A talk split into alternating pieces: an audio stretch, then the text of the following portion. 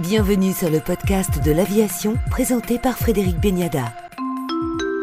Avec nous aujourd'hui pour le podcast de l'aviation Jacques Arnoux, chargé des questions d'éthique au CNES. Bonjour Jacques Arnoux. Bonjour Frédéric. D'abord, lorsque l'on parle éthique spatiale, ça veut dire quoi? Eh bien, l'éthique spatiale n'est pas différente de l'éthique sur Terre. C'est cette, ce devoir, car c'est un devoir, de nous interroger sur les raisons d'être de nos activités. Et dans l'espace, eh bien, c'est pourquoi aujourd'hui, comme hier, et j'espère demain, envoyer, diffuser des satellites, des hommes et des femmes dans l'espace. Et puis, nous interrogeons ensuite, évidemment, sur les conséquences de ces activités. Les conséquences directes sur les environnements que ces hommes, ces femmes ou ces objets rencontrent. Les conséquences pour nous, terriens, qui n'allons pas dans l'espace, mais qui profitons de l'espace à toutes les secondes de nos journées. Conséquences qui peuvent être positives ou négatives, mais c'est là aussi une nécessité de l'éthique. Exemple les débris spatiaux. Nous avons tous entendu parler des débris spatiaux et très régulièrement les médias en parlent. Parce que, je crois, nous sommes touchés par le fait que le ciel, qui devrait être si beau, soit pollué. Bien sûr, gérer ces débris est une nécessité, mais avant même de les gérer, interrogeons-nous pourquoi sont-ils là? Ce n'est pas gratuit, c'est parce qu'ils sont les reflets de nos activités et des besoins que nous avons aujourd'hui de l'espace. Beaucoup de ces débris, ou ceux à venir, et je pense aux constellations qui vont être installées, et eh bien tous ces débris nous ont servi à communiquer, à prévoir le temps, à nous positionner dans l'espace. Donc ces débris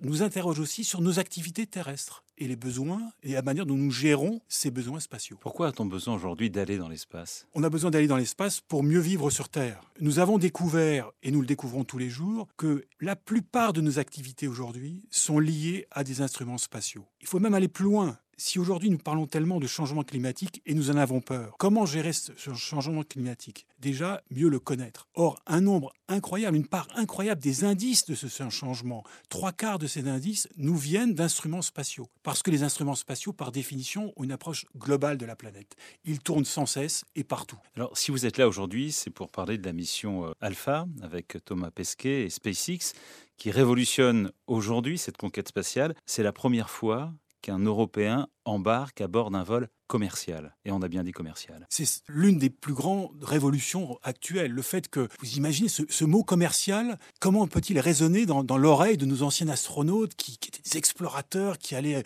pour leur pays comme aujourd'hui? Thomas a toujours un drapeau français sur sa combinaison. Mais voilà, le grand changement, c'est que la NASA ou l'Agence spatiale européenne pour Thomas, eh bien, utilise les services d'une entreprise privée qui s'appelle SpaceX et qui vend ses services. Donc on est dans le commerce. Ça, c'est une révolution très importante. Vous en connaissez le nom, le New Space, qui va au-delà de ce que on vient de, parler à travers le mode commercial, mais qui est euh, véritablement un nouveau chapitre dans l'histoire de l'espace. Mais qui a fait SpaceX? C'est la NASA, en quelque sorte. Ce sont les États-Unis, le gouvernement américain, parce que, rappelez-vous, il y a plus de 15 ans maintenant, après le deuxième accident de la navette, les États-Unis, à travers la NASA, ont décidé de, de clore le programme de ces navettes trop coûteux et trop dangereux.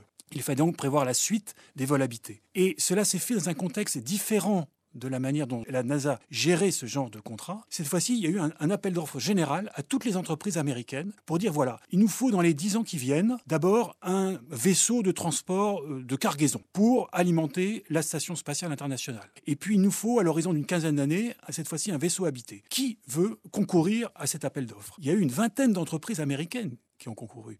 Et deux seulement ont remporté déjà pour le vaisseau de transport, dont SpaceX. Et SpaceX va aussi remporter le second appel d'offres pour un vaisseau habité. Ce sera donc Dragon pour le vaisseau de transport et Crew Dragon, celui qu'on a encore vu il y a quelques jours, pour le vaisseau habité. Donc c'est vraiment l'appel d'offres. La NASA confie une mission et à ces entreprises de remplir, dans une enveloppe budgétaire, avec des contraintes techniques, de remplir cette mission. Aujourd'hui, c'est la troisième mission réussie de SpaceX avec le Crew Dragon. Et on voit euh, se creuser ce fossé entre deux puissances mondiales. D'un côté, les Américains et les Russes avec euh, Soyuz et une technologie, on va dire, très éprouvée. Ce fossé est assez époustouflant. Et justement, puisque nous, nous évoquons la, figure de Thomas Pesquet, rappelez-vous, la mission Proxima et son, départ dans le Soyuz, et, et cette fois-ci son, son départ dans SpaceX, c'est pas la même tenue, c'est pas le même habitacle. Enfin, on a l'impression qu'il y, a un siècle entre les deux. Ça ne signifie pas que la technologie russe ne vaut plus rien. Ils sont capables, toujours, ces Russes, d'assurer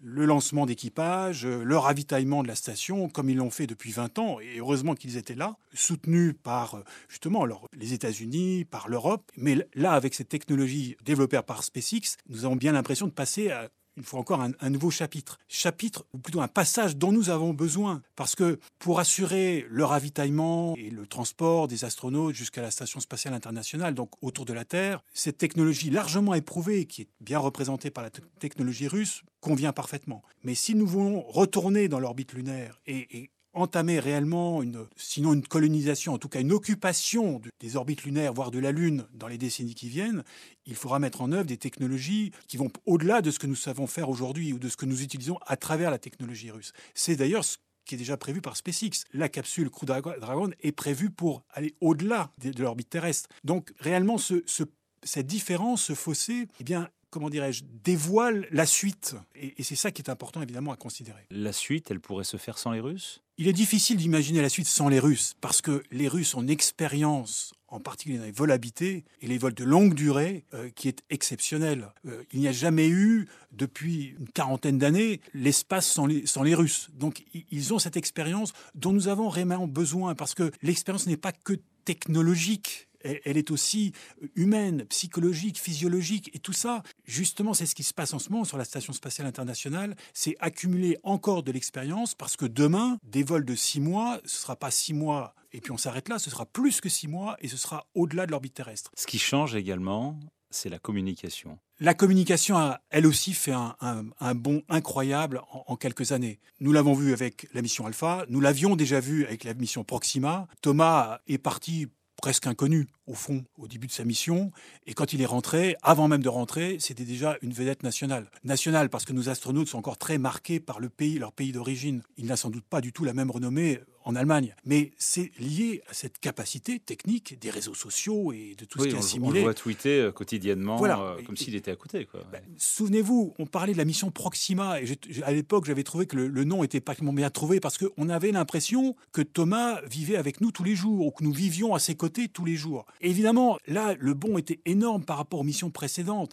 20 ans avant Thomas Pesquet, c'était Jean-Pierre Ignoré qui a passé lui aussi six mois dans la précédente station, l'ancienne station Mir. Quand il envoie envoyer un petit mot à un journal, un quotidien national français tous les 15 jours ou 3 semaines, c'était un événement, ça ne s'était jamais vu. Les cosmonautes partaient, revenaient 6 mois après et on les découvrait à ce moment-là. En 20 ans, on est passé vraiment d'une absence totale, c'est plutôt le retour victorieux et triomphal, là à la vie quotidienne à bord de l'ISS. L'enjeu, c'est évidemment qu'est-ce que nous pouvons en tirer et, ça, pour moi, c'est quelque chose qui est vraiment essentiel. Ça rejoint votre première question sur les questions d'éthique. Bien sûr, les questions d'éthique, ça va être les, grandes questions, pourquoi aller dans l'espace, mais, mais aussi, qu'est-ce que nous en tirons, nous, aujourd'hui, terriens? Alors depuis un an, on interroge les astronautes sur comment vous vivez le confinement, etc. C'est quand même assez différent parce que le confinement, ils l'ont choisi, ils ont été sélectionnés, ils ont été formés et ils savent quand il va commencer. Nous, on ne sait pas toujours. Mais au-delà de cela, nous devons nous interroger. Qu'est-ce que nous pouvons apprendre de ces hommes, de ces femmes, dans leur quotidien, de ce que ça change de se retrouver effectivement au-dessus de la Terre? Alors, c'est très bien expliqué par, euh, encore très récemment, à l'occasion justement du départ de, Thomas, nous avons entendu d'anciens astronautes nous parler de la vision de la Terre depuis l'espace. Ça, c'est un truc, vraiment, il faut l'avoir vécu. Bah, mais qu'est-ce que nous en apprenons? Et nous le savons, ça va même au-delà des missions des astronautes, et en tout cas c'est déjà le cas avec Yuri Gagarin. Cette vision-là, ça n'a pas révolutionné notre manière d'appréhender la Terre, mais ça a accompagné ce que nous appelons aujourd'hui les courants écologiques, le, changement, je parlais du changement climatique, du souci pour la planète. L'espace a vraiment accompagné cette prise de conscience de la singularité de cette Terre, de notre responsabilité à son égard, pas seulement à travers des satellites d'observation, mais aussi à travers des hommes et des femmes qui l'ont vu de haut, qui ont fait pas tant un pas en avant, mais qu'un pas, de, pas de côté. Vous le savez bien, Thomas l'avait déjà dit au, cours de la mission Proxima, il l'a redit avant de partir pour Alpha, cette sensibilité d'intérêt, de responsabilité vis-à-vis de la Terre, pour lui est vraiment essentielle. Mais ne faisons pas que de le regarder. Euh, ce qu'il faudrait aussi, c'est pouvoir rentrer un peu dans sa combinaison, comme euh, le titre d'une très belle bande dessinée, mais aussi dans son esprit. Enfin, en quoi ça va changer ou ça peut changer, même un tout petit peu, notre manière aujourd'hui d'être terrien? L'avenir du spatial, la prochaine étape, c'est Mars? L'avenir du spatial est effectivement à Mars, en horizon un peu lointain. Il faut déjà retourner sur la Lune, autour de la Lune. Il y a encore plein de choses à y apprendre euh, parce qu'il il faut quitter le petit cocon terrestre.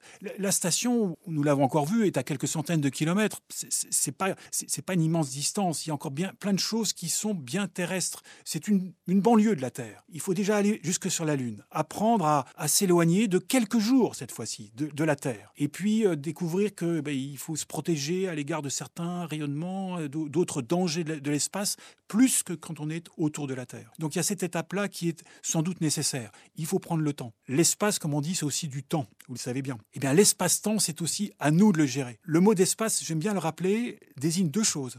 L'espace dont nous parlons à l'instant, voilà, bah, l'espace autour de la Terre, euh, jusque sur la Lune, ce sont des volumes d'ailleurs, hein, des volumes gigantesques. Mais c'est aussi, le mot d'espace désigne aussi nos technologies, nos activités. et donc, c'est au fur et à mesure que nous faisons que cet espace grandit. Il faut prendre le temps de l'habiter, de le questionner. Bien sûr qu'il faut avoir des projets, c'est eh, pourquoi pas la Lune en 2025 Oui, mais s'il faut plus d'années, bah, prenons plus d'années. Lorsque les hommes sont allés sur la Lune, il y a 50 ans, je crois que c'est Arthur Clarke qui a dit peut-être que nous y sommes arrivés un peu trop vite. Comme si nous n'avions pas pris le temps de mesurer nos nouvelles dimensions. Peut-être n'avait-il pas tout à fait tort, parce que nous sommes revenus de la Lune et nous n'y sommes pas retournés pendant des décennies. C'était peut-être un peu trop grand pour nous, donc de manière très sage, nous sommes revenus autour de la Terre. Tirons cette leçon-là. Merci Jacques Arnoux, chargé des questions d'éthique au CNES pour le Journal de l'aviation. Merci à vous.